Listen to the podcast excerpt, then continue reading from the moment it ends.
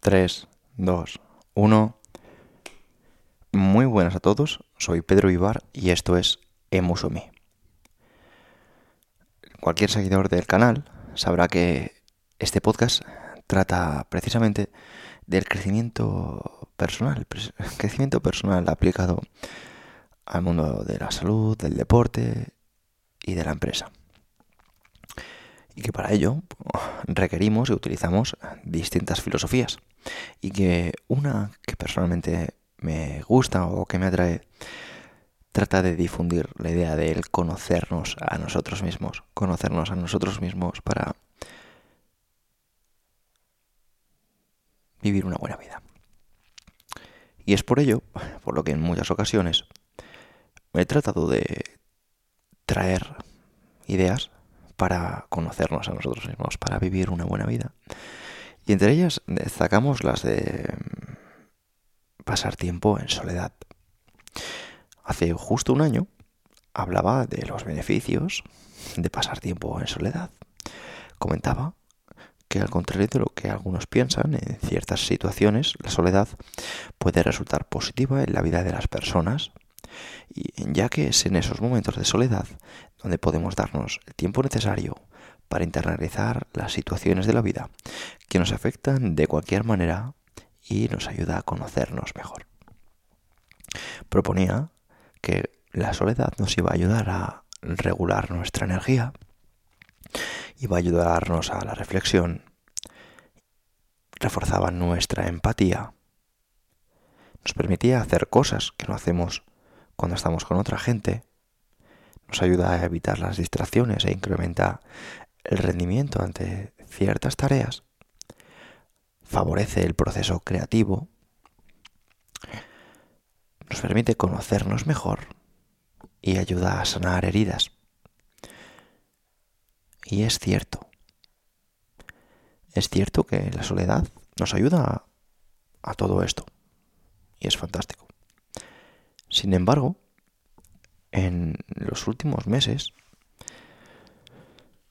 he sido consciente de algo y, finalmente he tenido la oportunidad de, leer un libro que me habían recomendado hace tiempo, que se llama La biografía del silencio, de Pablo Dors, en el que he encontrado una visión de la soledad distinta a la que yo tenía previamente y que me ha hecho ver una perspectiva distinta y es que aún no he vencido la soledad en el sentido de que no estoy solo.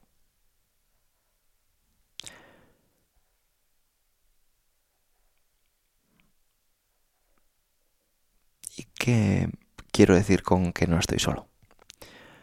Cuando digo que no estoy solo, no me refiero a que no esté con gente. No estoy con gente de forma presencial. Sin embargo, me he dado cuenta de que,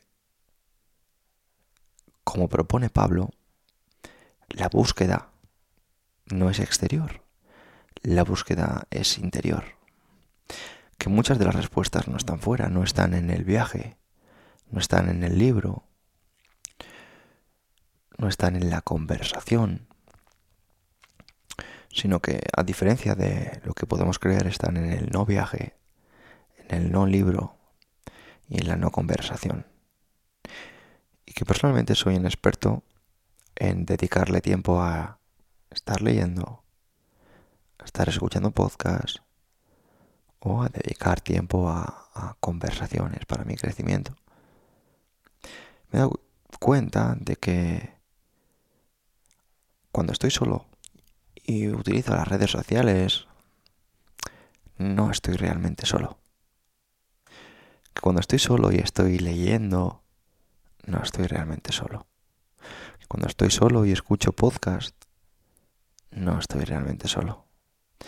Y compañero, te lo digo con todo mi cariño porque tú ahora mismo, aunque creas que estás solo, aunque estés escuchando esto dando un paseo, solo en tu momento, si es lo que crees, lamento decirte que, que tal vez no sea así. Y esto ha sido una cosa que me ha ayudado a entender que todavía me queda mucho camino en este proceso de, de autoconocimiento, porque personalmente me cuesta mucho no hacer. Me cuesta mucho no leer o no escuchar un podcast o no mirar redes sociales. Porque pienso, pero es que si no, ¿qué hago? Y, he olvidado que una de las cosas más importantes que podemos hacer es contemplar, escuchar y sentir. Y que la verdadera meditación está detrás de esto. Está detrás de no dejarnos llevar por estos pensamientos, por estas ideas y por estas necesidades. Que más no es mejor, que mejor es mejor. Personalmente estoy en esta búsqueda, en esta búsqueda que no sé lo que me va a llevar, ni a dónde me va a llevar. Solo sé que debo hacerlo. Vivimos en un mundo en el que creemos que no hacer nada es perder el tiempo y nuestro tiempo es lo más valioso. Pero ni una cosa ni la otra. Y precisamente quiero leerte un texto que a mí me ayuda mucho. Alguien se graduó a los 22, pero solo consiguió trabajo a los 27. Alguien ya tenía un posgrado a los 25, pero murió a los 50 mientras que otro se graduó a los 50 y vivió feliz hasta los 90. Hay alguien que está todavía soltero, mientras que su compañero de secundaria ya es abuelo. Hay quienes tienen pareja y aman a otra. Hay quienes se aman y no son nada. Obama se retiró a los 55 y Trump empezó a los 70. Todos en este mundo viven de acuerdo a su propio tiempo. Las personas que te rodean pueden parecer ir delante de ti. Otros puede parecer lo contrario. Pero todos están corriendo su propia carrera en su propio tiempo. No los envidies. Están en su vida y tú estás en la tuya. Así que, relájate. No has llegado tarde. No has llegado temprano. Estás justo a tiempo. En su juventud, Julio César se echó a llorar al ver una estatua de Alejandro Magno, pues con su edad Alejandro ya había conquistado varios países. Años después, Julio César se convirtió en leyenda. No te compares con nadie más que tú ayer. Tu vida tiene su propio ritmo y es perfecto. Una vez más, lo que traigo es un recordatorio para cosas que ya sabes, para cosas que sencillamente necesitas recordar porque son importantes y a veces pueden quedarse atrás en esta vorágine de información en la que vamos añadiendo cosas, vamos leyendo libros nuevos, escuchando podcasts nuevos, conociendo a gente nueva. Y nos vamos olvidando de que los mejores momentos están cuando sabemos verlos. Se trata de saber ver esos buenos momentos que están al alcance de todos.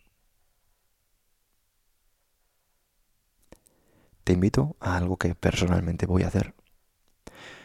Y es dedicar espacios del día a la contemplación, a la escucha y al sentir sin esperar,